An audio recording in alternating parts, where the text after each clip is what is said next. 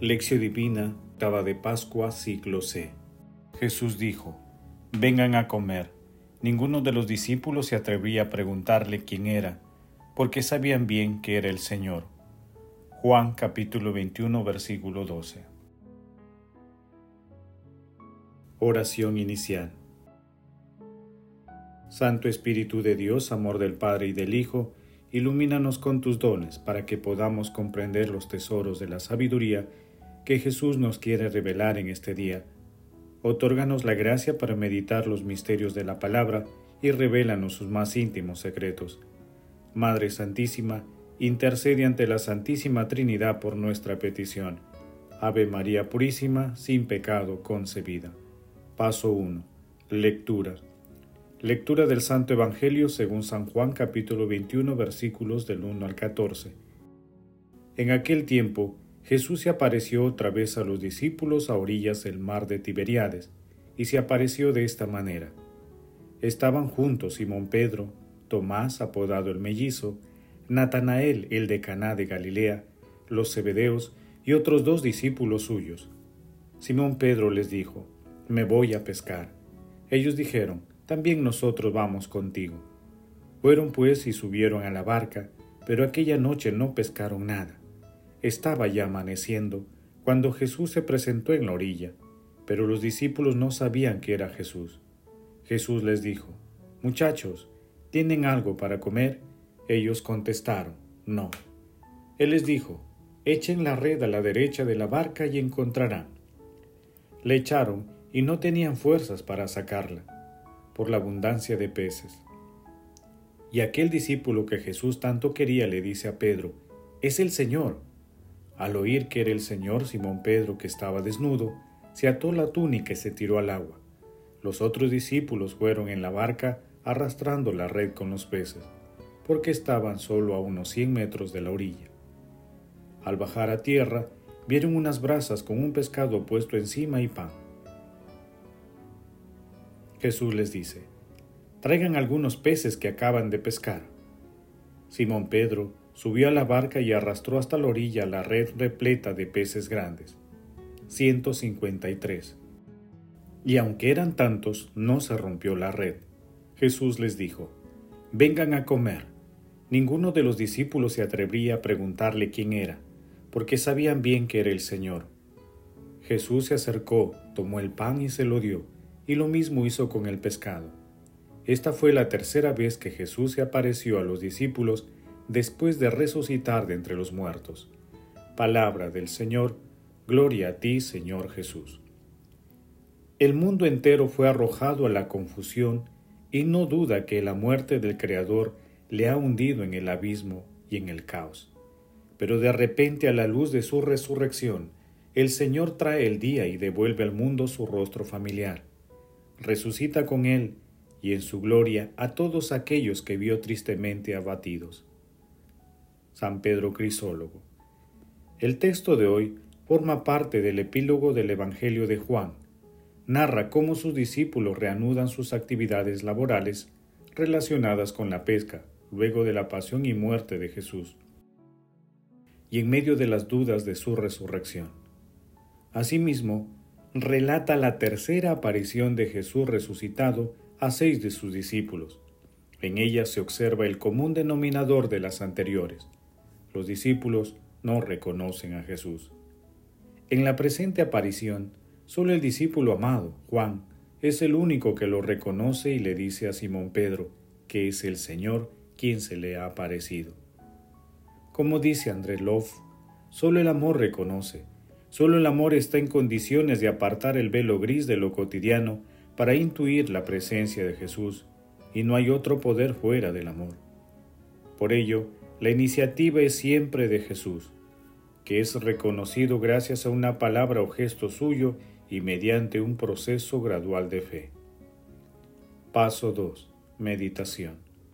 Queridos hermanos, ¿cuál es el mensaje que Jesús nos transmite a través de su palabra? De la misma manera como nuestro Señor Jesucristo se manifestó a los discípulos en un día de pesca, así también Jesús se presenta en nuestras vidas en nuestros quehaceres cotidianos y muchas veces no reconocemos su presencia. La manifestación de Jesús tiene detalles profundos. Uno de ellos es cuando invita muy hospitalitariamente a sus discípulos a una comida fraterna, solicitándoles que traigan algunos peces.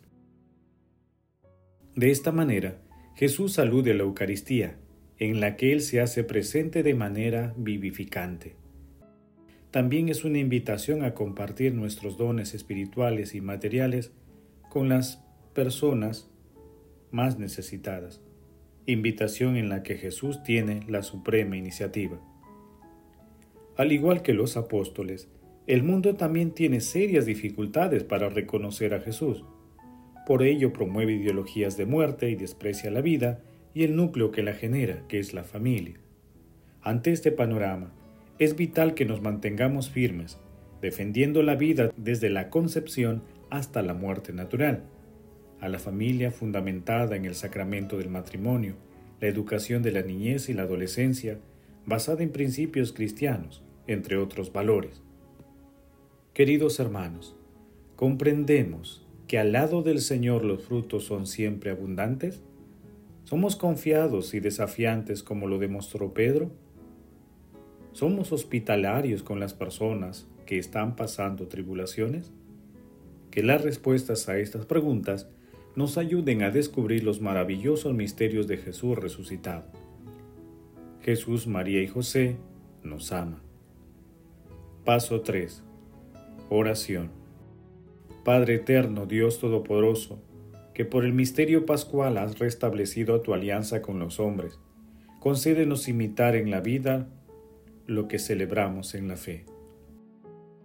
Amado Jesús, te pedimos que nos acompañes siempre, especialmente en estos momentos y en aquellas ocasiones en que nuestro trabajo es arduo y estéril, para que nunca perdamos la fe en tu amor y misericordia. Amado Jesús, te pedimos por quienes rigen los destinos de las naciones, para que cumplan su misión con espíritu de justicia y con amor, para que haya paz, salud y concordia entre los pueblos.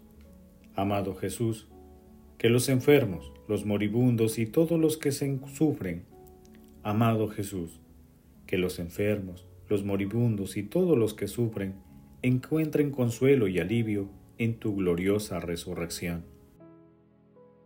Y que podamos celebrar tu santa resurrección con tus ángeles y tus santos, y que nuestros hermanos difuntos, que encomendamos a tu misericordia, se alegren también en tu reino. Madre Celestial, Madre de la Divina Gracia, Reina de los Ángeles. Intercede ante la Santísima Trinidad por nuestras peticiones.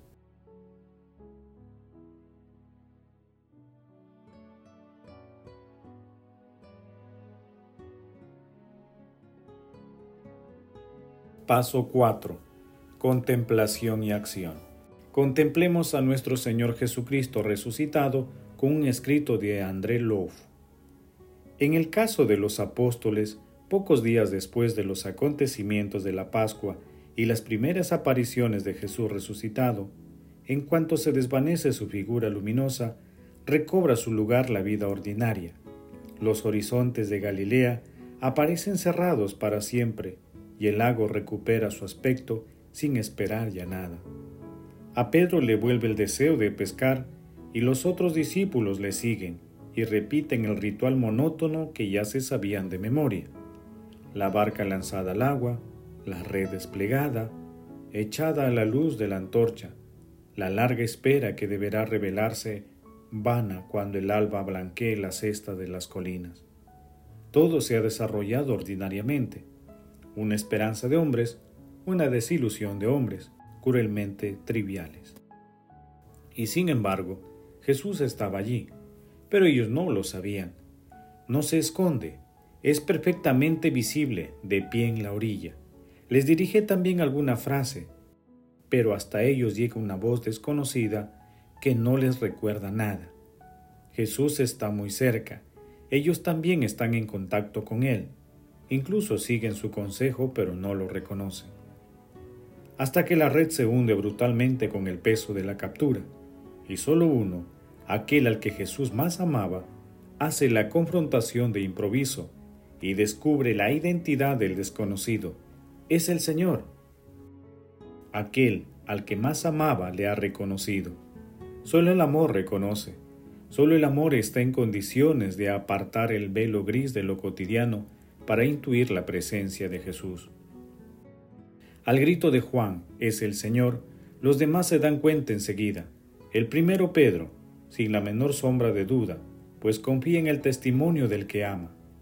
Toda la iglesia regula su paso a través del corazón y de los ojos de Juan.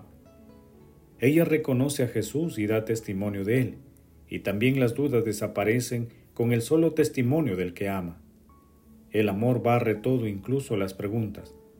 Solo el amor es digno de fe. Solo el amor es ahora digno de consideración. Y no hay otro poder fuera del amor. Del amor perdonado y restablecido más grande que antes, y que a su vez no se cansa nunca de anunciar el perdón. Queridos hermanos, mantengamos una profunda vigilancia para reconocer las tentaciones que el mundo nos ofrece y arrepintámonos sinceramente cuando nos apartemos del Señor. Oremos al cielo por el fin de la pandemia, la paz en la tierra y pidamos al Espíritu Santo los dones para interpretar la palabra de Dios y ponerla en práctica. Glorifiquemos a la Santísima Trinidad con nuestras vidas.